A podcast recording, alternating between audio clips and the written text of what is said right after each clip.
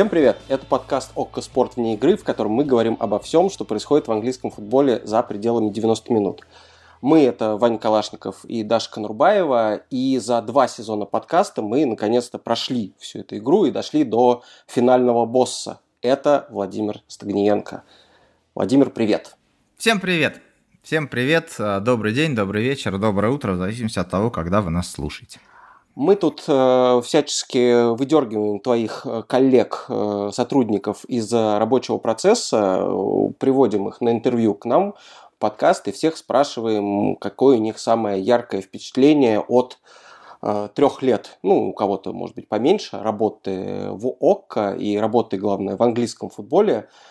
И большинство, конечно, сразу вспоминают командировки какие-то, как они комментировали матч со стадиона или, например, имели неосторожность э, заказать себе где-нибудь английской еды. Я знаю, у тебя эта тема часто отзывается. Давай мы тебя тоже спросим. Ты, конечно, человек умудренный, в этом смысле, и ОК э, не первая твоя командировка в Англию, но все равно вот именно СОК, что у тебя будет связано, что тебе больше всего запомнилось из английских приключений? Комментарий, поездка, что-нибудь еще?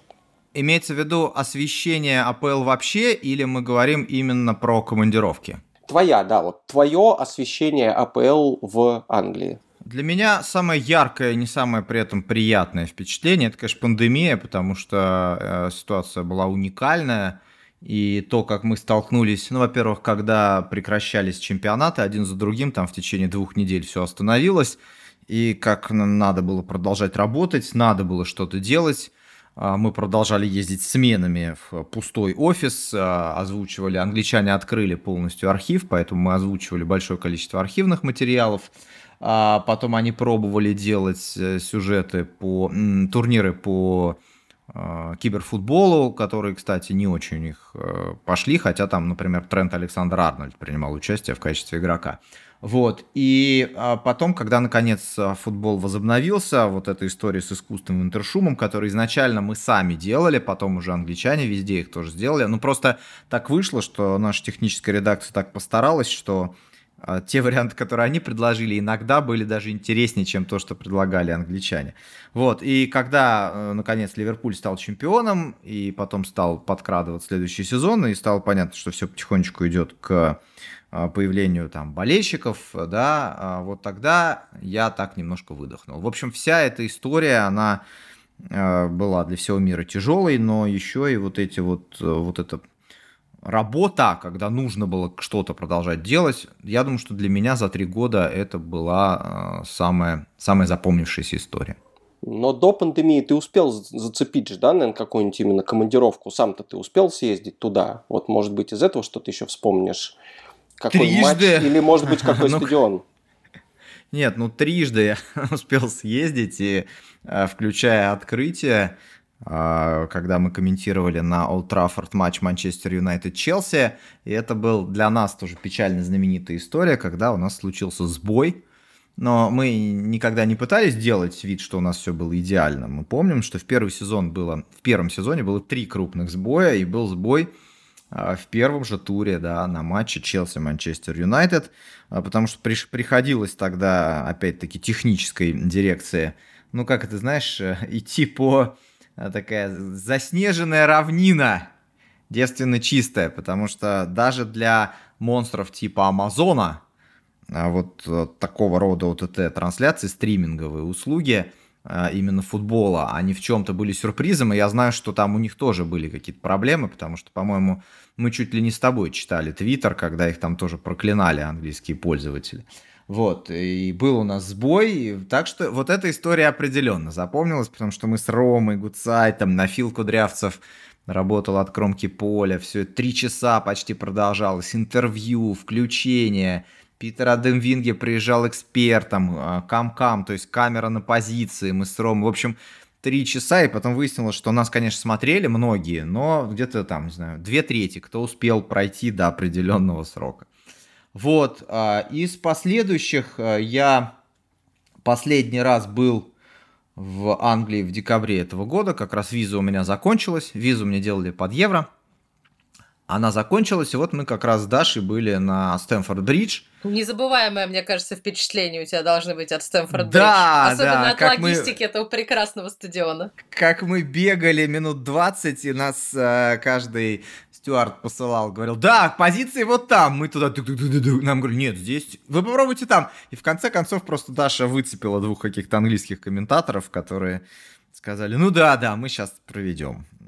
Проблема просто в том, что на Стэнфорд-Бридж мы всегда так концентрируемся на буфете, что как бы где остальные важные места на этом стадионе никто не знает, включая комментаторские кабины. Поэтому да. Зато, Вов, теперь, если что, ты, в общем, можешь считаться экспертом по этой арене. Я, я запросто, да. Я, я теперь знаю, как попасть на комментаторские позиции. Наверное, мой следующий репортаж из Англии будет очень не скоро, тем более, что английская премьер-лига и контракт у нас подошел к концу. Но, в общем, да, изучил. Я там когда-то комментировал, но очень давно. Я там комментировал Лигу чемпионов, мне кажется, году в 2007. А вот теперь снова попал на Стэнфорд-Бридж. То есть у меня, у меня всего было где-то 4 командировки. Вот за... То есть их бы было больше, если бы, ну, во-первых, не пандемия.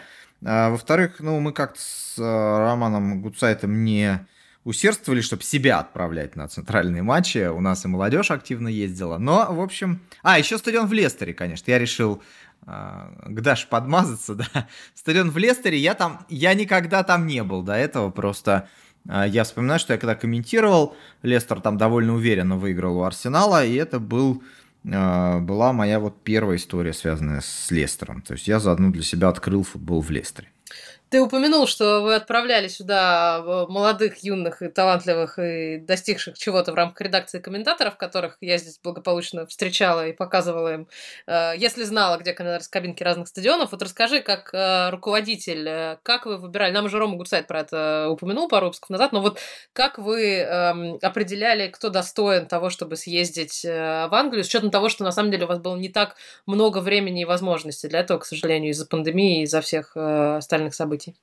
Слушай, ну изначально а, у нас так расписание. Я никогда расписанием не занимался, то есть Рома этим занимается, я получаю тоже, как и все комментаторы, просто загрузку на неделю расписания. Вот, но изначально мы с ним договорились, что важные большие матчи, а с Англией, конечно, в этом смысле попроще, да, несмотря на то, что, увы, английский чемпионат тоже медленно превращается в лигу двух команд, если говорить о титуле, но тем не менее количество команд популярных и сильных, оно велико, и поэтому в каждом туре э, есть там один-два, иногда даже три матча, которые можно называть центральными. Поэтому мы договорились, что эти матчи будут э, распределяться. Конечно, одни комментаторы, кто там поопытнее их получили побольше, но если посмотреть, то, по-моему, абсолютно все а, комментаторы, вообще все у нас за сезон хотя бы пару громких матчей получили. Что касается молодежи, Денис Алхазов точно ездил э, в Англию, Филипп Кудрявцев точно ездил в Англию. А, ну и э, у нас э, были планы еще и собственных отправить прям группы на завершение этого сезона, но, как известно, английский футбол сейчас легально в России не показывается, поэтому планы эти отменились, а так бы мы еще и Коров отправили, чтобы они там а тоже и сайдлайнеров, чтобы они свои силы тоже попробовали. Мы планировали отправить Лео тоже покомментировать, а, но пандемия пришла, а, так что Лео не, так и не съездил в Англию, зато съездил в Камерун и, думаю, тоже на Кубок Африки, и тоже, думаю, очень доволен этим обстоятельством. Он рассказывал нам здесь потрясающе. Если вы не слушали этот выпуск подкаста с э, Лео, обязательно прослушайте после того, как закончите с этим. Там очень атмосферная история. Такого ни в Манчестере, ни в Ливерпуле, ни в Лондоне э, не увидишь. Кстати, а говоря вот тоже о молодежи, э, понятное дело, что у тебя был такой интересный квест три года назад набрать новую свежую редакцию из известных уже и даже неизвестных людей. Вот за эти три года кто из тех, кто пришел к вам на работу, удивил тебя больше всего как э, руководителя? Во-первых, практически нет э, людей, вообще не практически, а нет людей, которыми э, я бы не был доволен. Потому что я всех людей подбирал лично, э, с каждым там собеседовался лично, и ни в одном человеке не ошибся. Причем многие, там, условно говоря, вряд ли, если я скажу, что очень здорово работает Денис Азарин, вряд ли это скажет широкому ну, как бы любителю английской премьер-лиги что-то, но от Дениса с точки зрения съемок, э, монтажа, а, редакторской работы в редакции зависит чрезвычайно много. Но а, на самом деле мне нравится, как работает Филипп Кудрявцев, хотя э, там у нас с ним отношения всегда складывались не так просто, но вроде как рабочие сложились, но тем не менее мне всегда нравился. Мне я еще большего жду от Дениса Алхазова. У нас очень хорошо э, все девочки в редакции работают, абсолютно все. А Лео тоже большой молодец, хотя мне кажется, что его потенциал больше, и мне кажется, что ему надо больше думать на ту тему, в какую сторону можно и нужно двигаться, потому что мне кажется, он как комментатор способен добиться большего. Я не к тому, что он плохо работает, я к тому, что он должен работать еще лучше. Мне просто не хочется кого-то выделять одного, потому что я, я правда, я доволен всеми, и особенно доволен, что у нас, на мой взгляд, очень здоровая атмосфера в редакции, это важно. Ну и кроме того, конечно, есть у меня а, претензии а, регулярные и вопросы к а, людям на месте, да, которые работают в Англии, в Испании. Есть, иногда они, конечно, не дорабатывают, но в целом, знаешь, вот у нас есть человек в Лондоне, в Барселоне, но в целом их работой доволен тоже. Надо было тебя звать в первый подкаст, чтобы такой ситуации, конечно, не возникло, в самый первый, а то действительно тянули два года, вот ты получили в конце, да, закономерно. Вот сейчас, по большому счету, ты с английским футболом на какое-то время расстанешься. Ну, как сказать, все зрители в России уже в той или иной степени с ним расстались, но в ближайшее время, наверное, ты комментировать его не будешь. Э, возможно, не буду. это поменяется. Понятно, что английский футбол, ты, наверное, его никогда не хвалил с, так, с таким восторгом, как итальянский, и, в общем, симпатии свои не скрывал. Вот. Но все равно скажи, по каким э, аспектам, что ли, по каким моментам английского футбола ты будешь скучать? Или просто напрямую признайся, что тебе в нем все-таки нравится в английском футболе? Мне в нем нравится в том, что это э, огромный, возможно, величайший в Европе телевизионный футбольный продукт. Ну, медиа футбольный продукт. То есть я никогда не скрывал, что у меня нет э, какой-то большой любви к, Итали... к английскому футболу, но у меня к нему всегда было огромное уважение, потому что он а, очень цепко держится за свои традиции, но при этом не консервативен. А, он очень хорошо устроен, а, и он очень удобно устроен для бродкастеров. То есть тот факт, мы, когда все начиналось, э, я вспоминаю, мне говорили, ну что вы там собрались показывать? 10 минут до начала матча но когда выяснилось, что можно делать в рамках английского футбола, да, там тоже все достаточно сильно регламентировано. То есть нельзя поехать на базу и там поговорить с Агуэро, да, я условно говорю. Ну, это вот я помню, в общем, это тяжело там, или поехать на базу Манчестер Юнайтед, остановить Криштиану Роналду и задать ему пару вопросов. А, но с точки зрения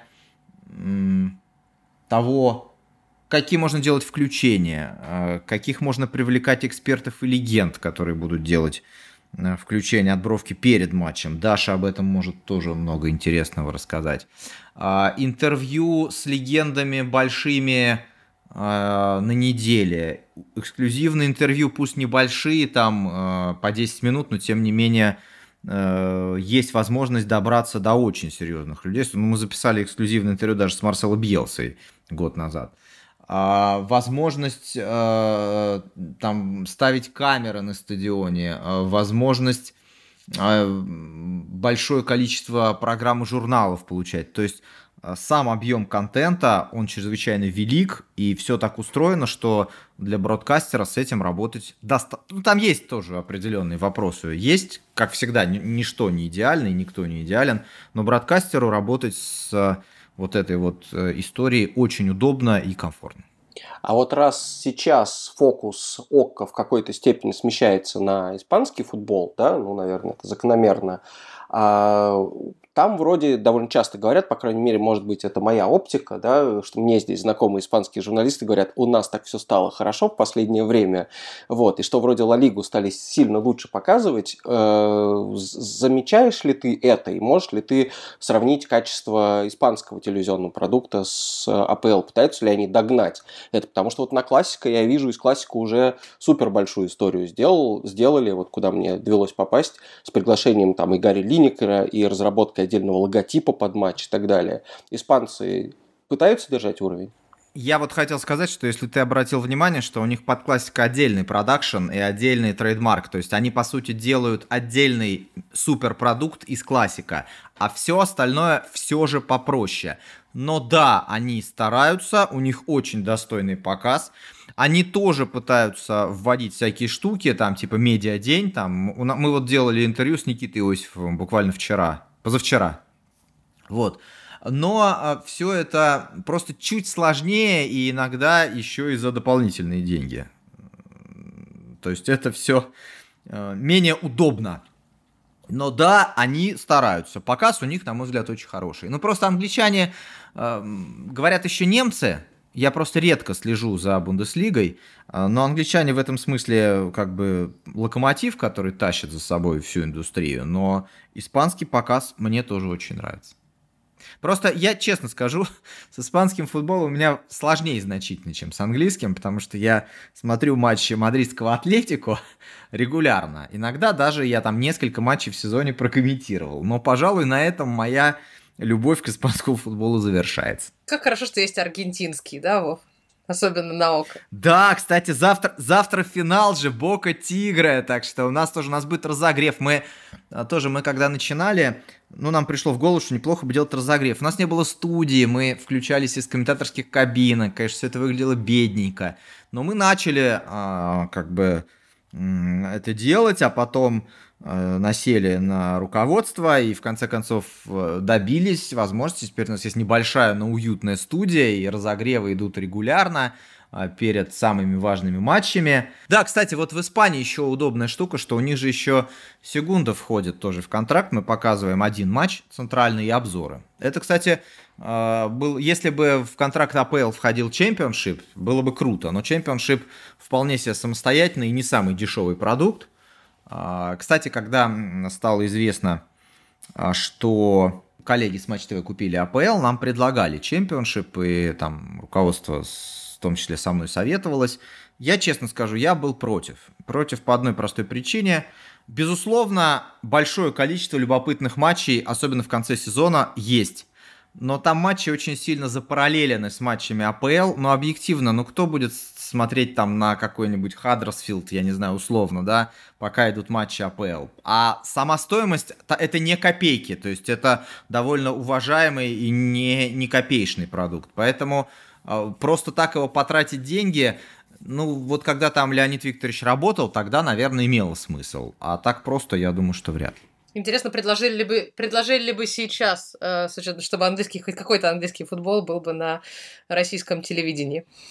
Но э, я, я сейчас может быть, сейчас Ну, теперь уже я думаю, что английский футбол. Я не знаю, что будет в следующем году. Чего там. Э, э, мне самому иногда бывает интересно, что же будет в следующем году с английским футболом у нас. То есть будет ли вообще кто-то показывать легально. Ну, сейчас что-то планировать больше, чем на две недели вообще очень сложно. Давайте дождемся начала следующего сезона. Возвращаясь все-таки к Англии, в которой я все еще нахожусь, Вов, ты много ездил по ней, и не только в рамках а, трехлетнего контракта с АПЛ, но и с огромным количеством съемок для программы Планет Футбол. Вот есть места, которые тебе прям особенно запомнились за все это время. Может быть, города, может быть, стадионы, может быть, что-то, что тебя прям сильно удивило в каком-то приятном смысле слова. А мне очень понравился Ньюкасл.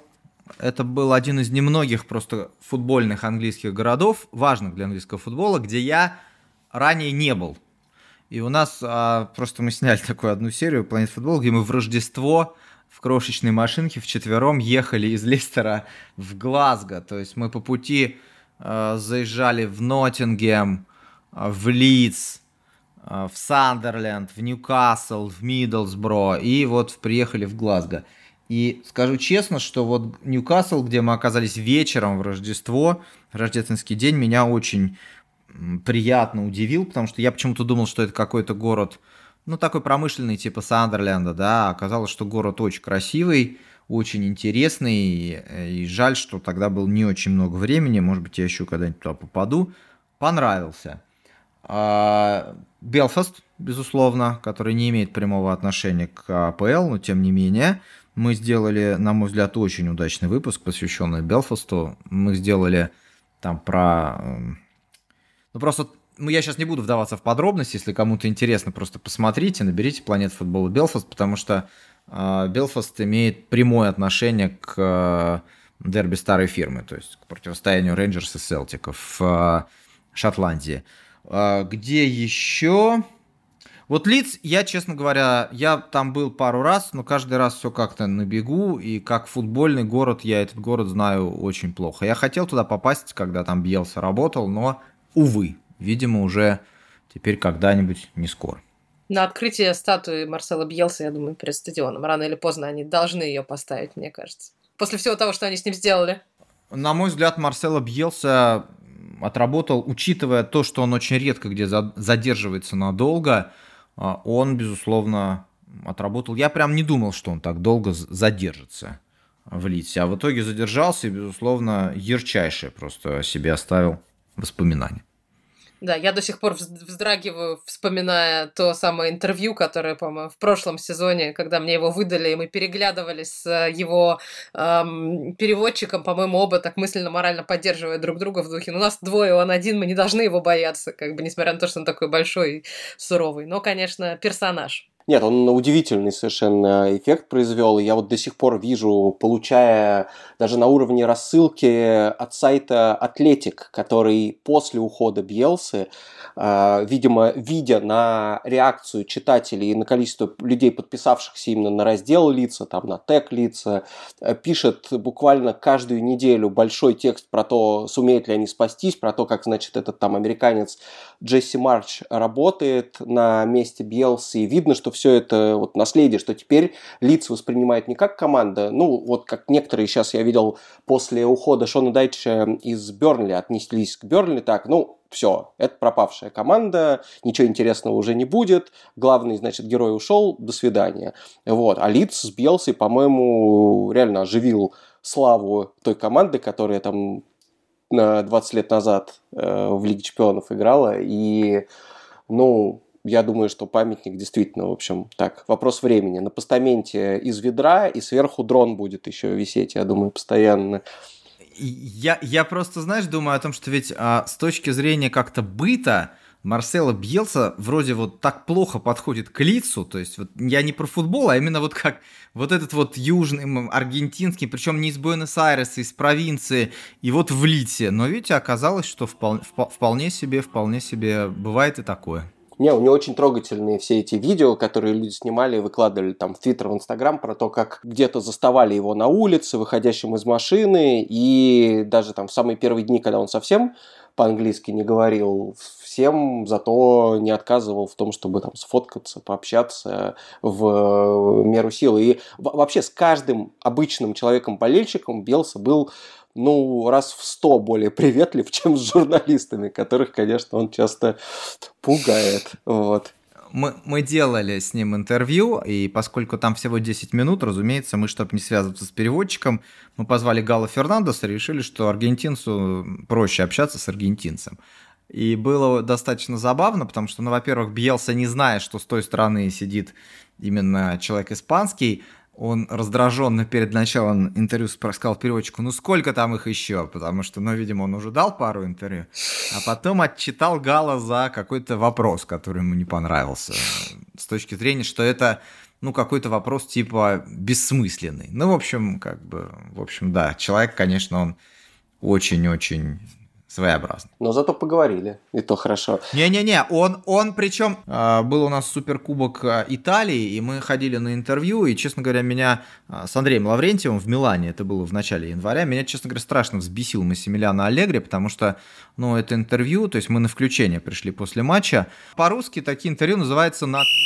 как бы, то есть вот а, там мистера, что мы сегодня, да, мы сегодня старались. Не, да, не получилось. Ну, мы проиграли. То есть, ну вот, ну лучше не приходить. А Бьелса, и я, честно говоря, очень разозлился на Аллегре. А Бьелса, понятно, что ему там все равно, разозлился я на него или нет. Вот. Но Бьелса, он а, отвечал, то есть он очень, э, он, э, ему задаешь вопрос, он думает и отвечает. То есть и он Гал отчитал ему именно, он просто, не то, что этот вопрос какой-то, а просто он считал, посчитал, что это какой-то вопрос ну, некорректно сформулированный или что там, ну, то есть неправильно с точки зрения подхода к футболу. Он же такой маньяк, нерд футбольный, может быть, с этим связан. ты уже сказал, что смотришь «Атлетика» в Испании. Понятно, что это, наверное, в первую очередь из-за Диего Симеоне. Э, в Англии лиц из-за Бьелса тебя привлекал. Есть у тебя сейчас какие-то еще люди, неважно в каком чемпионате, за которыми ты вот следишь вот так же пристально, и которые тебе, не знаю, нравятся как фигуры, как персонажи?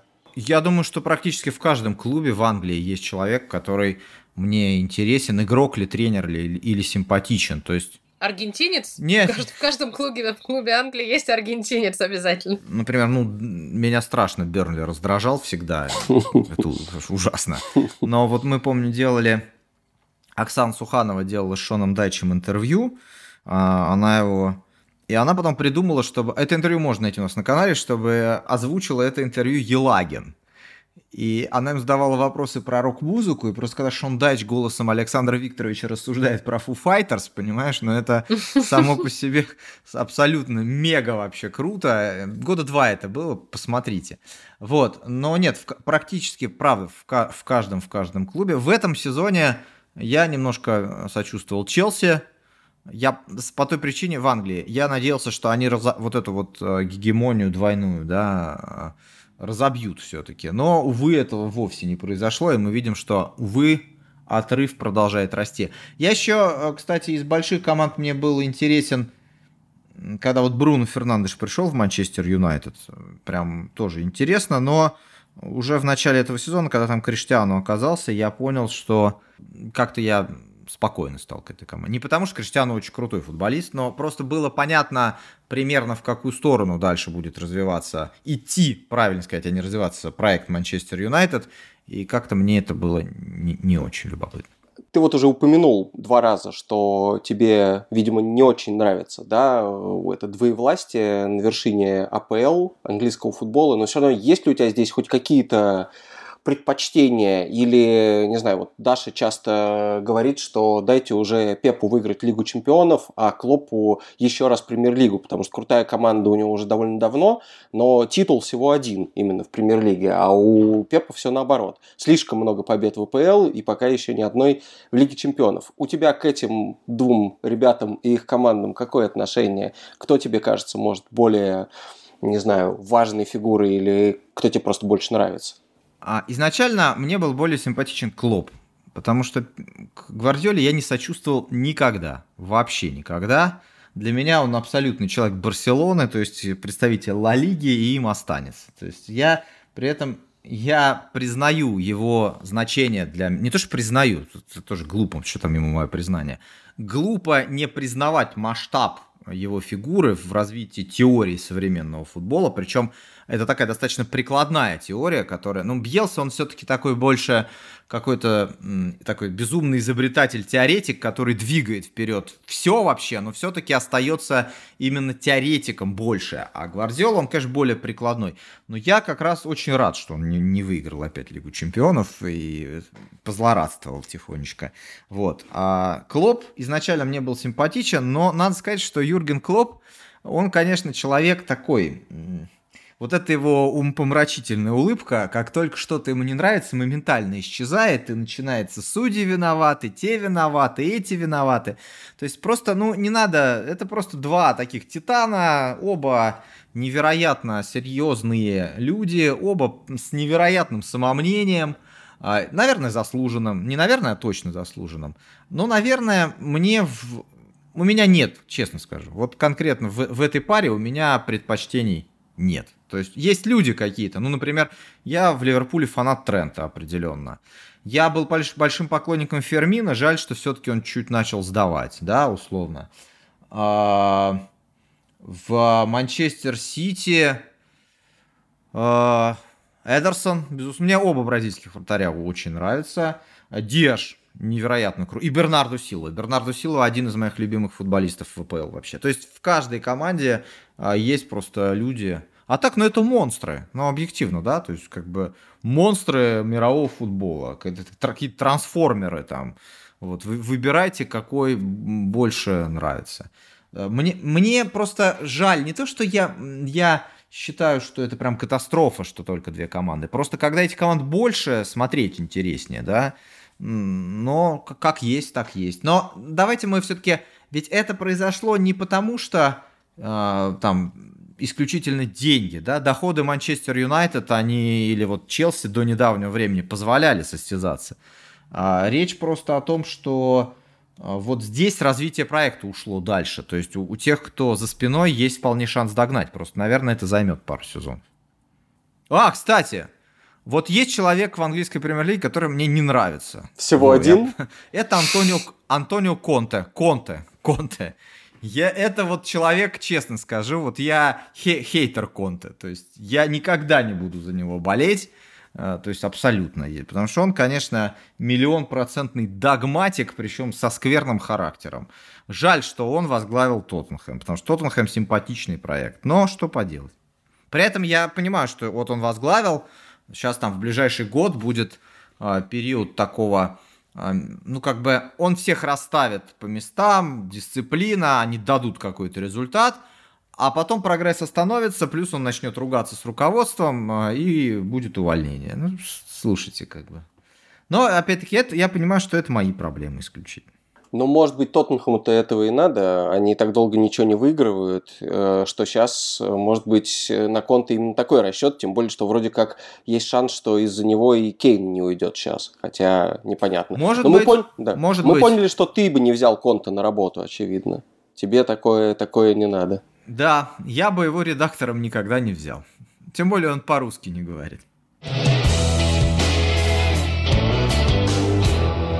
Кстати, можно поговорить, кстати, хотите, вот давайте поговорим, например, о, то, о недостатках нашей работы. Ну, например, о том, чего мы сделать не смогли за это время. Или сделали недостаточно. Но, безусловно, очень трудная работа с э, переводом интервью. Очень трудная. Ну, потому что переводчик-синхронист это в принципе одна из, это, это особая квалификация, которая требует многолетней подготовки. И э, учитывая, что приходят люди иногда на интервью с очень специфическим акцентом, то э, что-то, я просто сам этим занимался, где-то удачно получалось, где-то нет. Кстати, я помню, что вот пришел тренд, когда на интервью впервые я с ним столкнулся, со своим ужасным вот этим произношением стопроцентного скаузера, и он заговорил, я вот просто его беспомощно минуту послушал, а потом прям в прямом эфире сказал, знаете, уважаемые слушатели, я вообще ничего не понял из того, что он сказал. Вообще ни одного слова. Мне очень стыдно, но я не знаю, что он, что он имел в виду. Вот с этой точки зрения, а, конечно, нужно как-то... Ну, то есть, кто-то хорошо переводил, у кого-то были сложности, но в целом это такая история а, на тему которой а, надо дальше думать, как, кто бы ни показывал английскую премьер-лигу, как это развивать лучше. Опять-таки, как-то интервью, которые мы делали, можно было бы подавать э, интереснее. То есть мы это стали делать, именно подавать. То есть мы делали их хорошо, но как-то вот мне кажется, что можно было что-то придумать, чтобы резонанс был э, там, в нашей медиасфере побольше. Тут я тоже э, не э, совсем собой и нами доволен, да, и, и вами, ну, в смысле, всеми, кто работал над этим, но в первую очередь собой. А, и еще, а, ну, мы изначально, да, мы были, конечно, заточены на трансляции, мы и остаемся заточенными быть именно на трансляции, но, тем не менее, программу мы стали делать больше, но здесь нет предела совершенству. Над ними нужно работать, и работать много-много-много. Там были удачные выпуски, были менее удачные выпуски. Вот. Э, ну, в общем, вот, вот как-то так. Как-то так.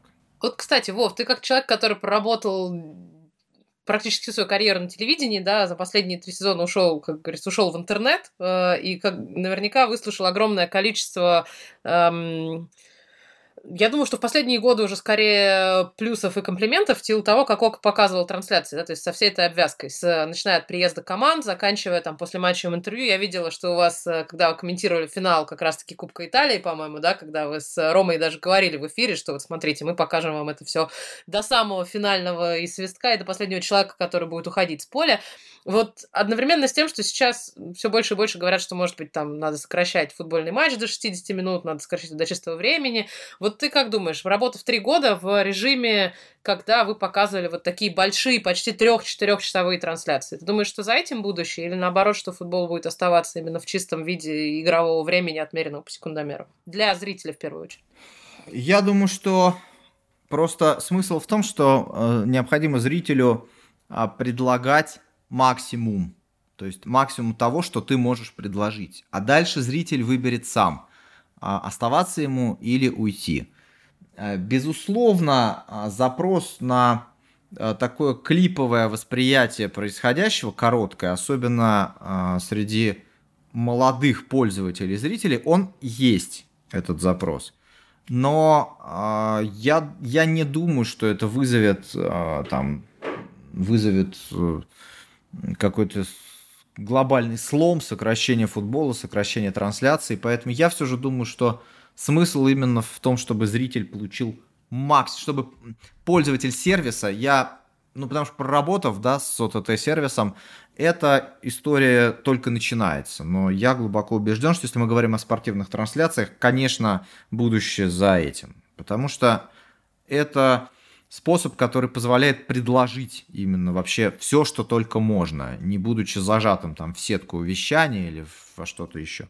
Я думаю, что да, я думаю, что будущее за этим, но э, там все время открываются какие-то новые ниши, и просто до всего руки не доходят, да, то есть ты понимаешь, что дорожки комментаторов, а мы же это тоже делали, мы даже делали, когда там э, Алхазов болел за МЮ, а на параллельной дорожке а, Кудрявцев болел за Ливерпуль. То есть дорожки комментариев, дорожки интершумов, э, несколько там мультиэкраны, симулкасты. В общем, все, все это можно и нужно делать. И в случае вот этой сервисов, в случае интернет-вещания это делать удобно. Я, я правда не знаю, как бы, куда еще. В смысле, я не знаю, куда пойдет, но там прямо необъятные горизонты, абсолютно необъятные. Именно поэтому мне было очень интересно. Я когда пришел, я вроде как думал, что уже к тому моменту я 15 лет работал именно в сфере спортивных трансляций, думал, что меня удивить чем-то сложно, а оказалось, что запросто можно меня удивить. И, но это было такое приятное удивление, типа, ага, так можно было, круто. А вот из э, программ, которые делались там до, после и вообще заполняли все то время между трансляциями, что тебе больше всего понравилось из того, что вы, собственно, вы сами делали? Неважно, обзорная или программа, или что еще. Дело в том, что мы много делали не сами. То есть э, там же еще пакет программ приходит. И там, по-моему, переводных, их всего. Которые вы да, которые надо тоже делать, ребят. Это отнимает массу времени, ребята это делали. Вот, а что касается программ, э, очень молодец Денис Алхазов. Мне нравится, как его программа про э, Ла Лига, про к примеру, как она развивается. Она еще молодая, там есть куда прибавлять. А, но ну, там не, неправильно, что прям его, потому что там и Влад Прусов с Ирой Волковой редакторами работают, и а, приходит а, Кирилл Хаит, и Маша Мыльникова трудится. В общем, но мне, мне нравится. С, чуть более сложная история с Палатой лордов – но там были выпуски тоже исключительно удачные. Маслов, когда приходил. Ну и раньше, когда мы делали обзорные программы, и Дову, когда приходил, тоже. Здесь многое, конечно, зависит от гостя, от эксперта. То есть, если человек как бы максимально погружен, то оно получается. Скажи, а мы можем э, рассчитывать на то, что когда-нибудь у тебя будет какая-нибудь авторская передача? Я понимаю, что много, наверное, административной работы, плюс ты много комментируешь, но вдруг у тебя какая-то еще нереализованная задумка, которой можно сейчас сказать? Или можно, если это абстрактная идея? Ты знаешь, мне вот интереснее больше конкретно сейчас мне интереснее больше работать, чтобы сама трансляция со всеми обвязками, там, пост и пред эфиром была максимально интересной. То есть вот это организовывать сейчас. А потом посмотрим. Там были, в принципе, планы, но сейчас, опять-таки, очень сложно что-то сказать, потому что непонятно, что будет дальше. У нас же, ну, во-первых, как бы, чтобы просто люди понимали, потому что не все болельщики других видов спорта пересекаются с футбольными. Мы же не, не только футбольная редакция, мы начинались как футбольная редакция. У нас достаточно крупная редакция по единоборствам.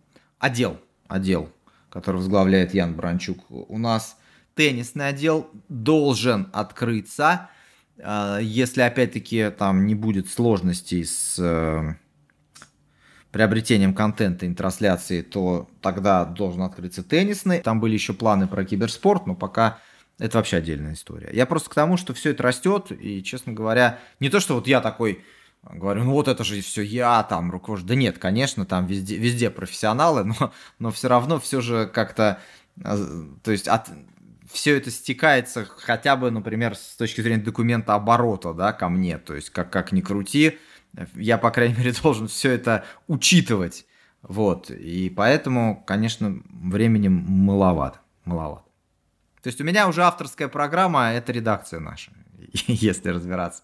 Мне, мне, мне очень нравится, он, у нас очень, ну вы знаете, да, у нас очень много молодежи, то есть у нас там почти 10 человек э, из тех, кто работает, ну, поменьше 8, там, моложе 23 лет. То есть прям очень много молодых девчонок и ребят. И мне нравится, что вот мы все работаем, и если мне, нам удается там чему-то их научить и добиться того, чтобы они в чем-то прибавляли, а они все прибавляют, э, то это круто. Это круто. Ну и кроме того, к нам все всякие все время же люди в гости приходят, эксперты, Вадим Лукомский, например. Как бы, вот. Я с ним недавно с Вадимом комментировал миланское дерби. Ой, аргентинский футбол. А я ему говорю, Вадим, давайте прокомментируем аргентинский футбол. И какой-то матч еще был, Бока играла... С кем же они играли? Ну, с какой-то командой, я сейчас не помню, с кем, типа Банфилда. И Вадим мне как своим стилем написал и серьезно сказал, я посмотрел по пять последних матчей Боки и Банфилда. Я говорю, Вадим, я за весь прошлый сезон не посмотрел пять матчей Банфилда, я вам честно скажу. Но в, в эти, этим Вадим и крут, собственно говоря.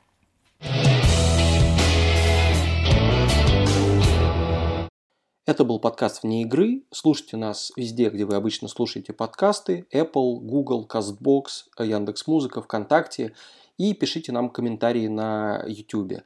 Сейчас это особенно важно, потому что следующий выпуск, последний в этом сезоне, будет посвящен полностью ответам на ваши вопросы. Спрашивайте нас что угодно по сезону, желательно про что-то околофутбольное, но и про футбол мы тоже, конечно, с удовольствием поговорим. Кроме того, вопросы можно будет задать в телеграм-канале Окко Спорт. Подписывайтесь на него, и там в скором времени появится специальный пост – где все эти вопросы мы соберем и потом на них ответим. Здесь были Ваня Калашников, Даша Нурбаева и Владимир Стыгненко. Всем пока. Счастливо. До свидания и удачи.